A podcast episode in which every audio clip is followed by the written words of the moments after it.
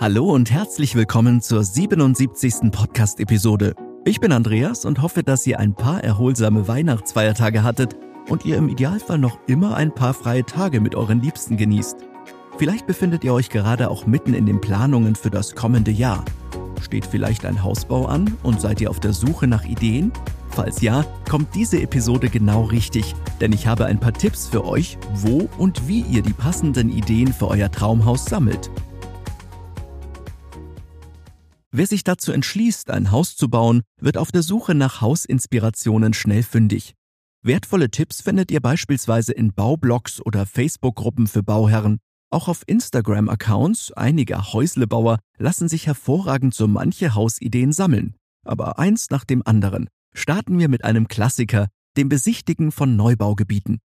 Plant eine Gemeinde die Erschließung von Bauland, bekunden bald darauf erste potenzielle Bauherren ihr Interesse an den Grundstücken.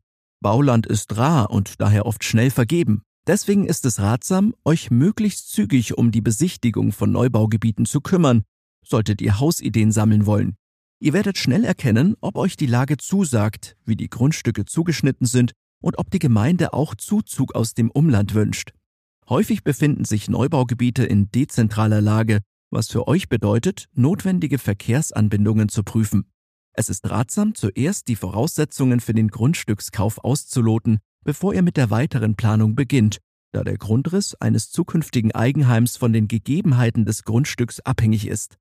Für realistische Hausinspirationen ist es also immer vorteilhaft, sich von den tatsächlichen Gegebenheiten vor Ort ein Bild zu verschaffen. Immer beliebter werden auch Bautagebücher in verschiedenen Social-Media-Netzwerken. Hashtags auf Instagram eignen sich besonders gut, um sich von den Einfällen anderer Bauherren beflügeln zu lassen. Schaut euch zum Beispiel einmal die folgenden Hashtags an. Hashtag Fertighaus, Hashtag Neubau oder Hashtag Hausbau. Ihr werdet schnell feststellen, dass ihr jede Menge Impressionen bekommen werdet. Viele Paare und Familien halten ihre Follower mit Fotos und kurzen Posts über den Fortschritt ihres Eigenheims auf dem Laufenden. Vom Fundament bis zum Richtfest werden die einzelnen Abschnitte der Baustelle geteilt. Das ermöglicht euch einerseits echte Einblicke in den Alltag auf der Baustelle, zudem könnt ihr auf diese Weise auch aus Fehlern lernen, die anderen Bauherren oder den von ihnen beauftragten Baufirmen unterlaufen sind. Das Teilen solcher Mängel kann nicht nur bares Geld sparen, sondern hilft euch dabei, ähnlich negative Erfahrungen zu vermeiden. Schaut euch also gerne mal nach den verschiedenen Bautagebüchern in den sozialen Medien um und tauscht euch mit den verschiedenen Bauherren aus. Sie teilen sicherlich gerne ihre Erfahrungen mit euch und freuen sich über euer Feedback zu bestimmten Umsetzungen. Viele Bauherren teilen ihre Erfahrungen auch in Facebook-Gruppen und eigenen Blogs. Der Vorteil von moderierten Gruppen bei Facebook liegt auf der Hand. Ihr könnt sicher sein, dass Tipps und Hinweise hier aktuell sind und über einen gewissen Mehrwert an Informationen verfügen.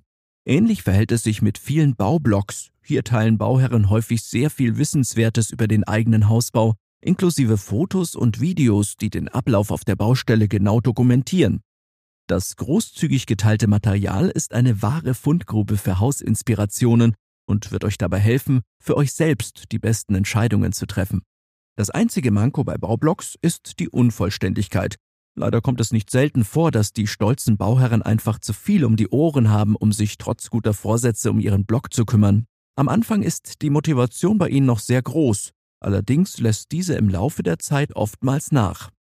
Eine weitere gute Möglichkeit, sich Ideen zu holen, ist der Besuch eines Musterhausparks. Mittlerweile soll es in Deutschland mehr als 1000 Musterhäuser geben. Je nach Musterhauspark sind hier Häuser von mehreren Herstellern und verschiedenen Stilen ausgestellt. Es gibt aber auch Parks einzelner Hersteller, wo deren, sagen wir mal, Sortiment gezeigt wird. Ein großer Vorteil von Musterhausparks ist, dass sie meist direkt an Autobahnen liegen und sehr gut erreichbar sind. In manch einem Musterhauspark wird gar Kinderbetreuung angeboten. Bei Beratungen, Vorträgen zum Thema Bauen und sonstigen Veranstaltungen zu bestimmten Anlässen erfahrt ihr vor Ort sehr viel Wissenswertes über Nachhaltigkeit, Förderungen, Smart Homes, die Haustechnik und mehr. Besonders interessant sind auch die virtuellen Angebote der einzelnen Hausanbieter. Größere Hersteller bieten auf ihren Webseiten Online-Rundgänge durch ihre Häuser an. Ein Blick auf die jeweilige Internetseite lohnt sich. Außerdem können wir euch empfehlen, auf YouTube nach Hausinspirationen zu suchen. Insbesondere vor der ersten Besichtigung eines Musterhausparks kann es sich lohnen, sich so in aller Ruhe über die einzelnen Stile und Bauweisen zu informieren. Manch ein Anbieter füllt seinen YouTube-Kanal mit regelmäßigen Tipps rund um den Hausbau. Was ihr außerdem machen solltet, um eurem Traumhaus einen Schritt näher zu kommen, ist das Studieren des Bebauungsplans. Klingt erstmal ziemlich öde, ist aber nicht ganz unwichtig. Der städtische Bebauungsplan regelt, welche Art von Gebäude wo gebaut werden darf. Unter anderem darf eine Baubehörde festlegen, über wie viele Etagen Wohnhäuser verfügen dürfen, welche Haustypen überhaupt erwünscht sind oder wie viel Bodenfläche versiegelt werden darf. Für euch als Bauherren ist der Bebauungsplan verbindlich. Er regelt in vielen Fällen sogar, ob und wo Garagen gebaut werden können und welche Hausfarben und Dachformen erlaubt sind. Von den vorgeschriebenen Baulinien und Bautiefen hängt also nicht nur der spätere Grundriss eures Eigenheims ab, sondern diese geben auch Auskunft darüber, ob euer Haus über einen Keller verfügen darf oder nicht. Aus diesem Grund ist es wichtig, sich zuerst eingehend mit dem Bebauungsplan zu beschäftigen, bevor ihr euch intensiver über einen bestimmten Haustyp informiert. Ach ja, und dann wären da natürlich noch die Freunde und Bekannte sowie die Familie, die euch mit Tipps für euren Hausbau garantiert weiterhelfen können. Der Rat von erfahrenen Bauherren aus dem Bekanntenkreis oder der eigenen Familie ist nun mal Gold wert. Viele Probleme und Stolpersteine, die jedem Bauherren früher oder später begegnen, lassen sich so ohne entsprechende Erfahrungen gar nicht vorhersehen. Überraschungen erleben viele Betroffene bereits beim Grundstückskauf oder bei der Wahl des Bauunternehmens. Umso wertvoller sind Tipps aus dem Bekanntenkreis und der eigenen Verwandtschaft, die euch dabei helfen, ähnliche Fehler zu vermeiden.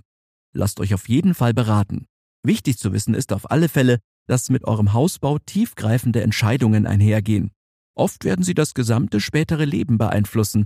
Daher ist es wichtig, sich durch Erfahrungen anderer Bauherren inspirieren und leiten zu lassen. Nutzt die jeweiligen Quellen und Tipps, die ich euch genannt habe, um euch auf euren Hausbau vorzubereiten. Damit ihr sie nicht vergesst, habe ich sie hier nochmal kurz für euch aufgelistet. Erstens, durchforstet Neubaugebiete. Zweitens, greift auf Social Media und bestimmte Hashtags zurück. Drittens, lasst euch von Baublogs inspirieren. Viertens, tauscht euch in Facebook-Gruppen und Foren aus. Fünftens, besucht einen oder mehrere Musterhausparks. Sechstens, studiert den Bebauungsplan.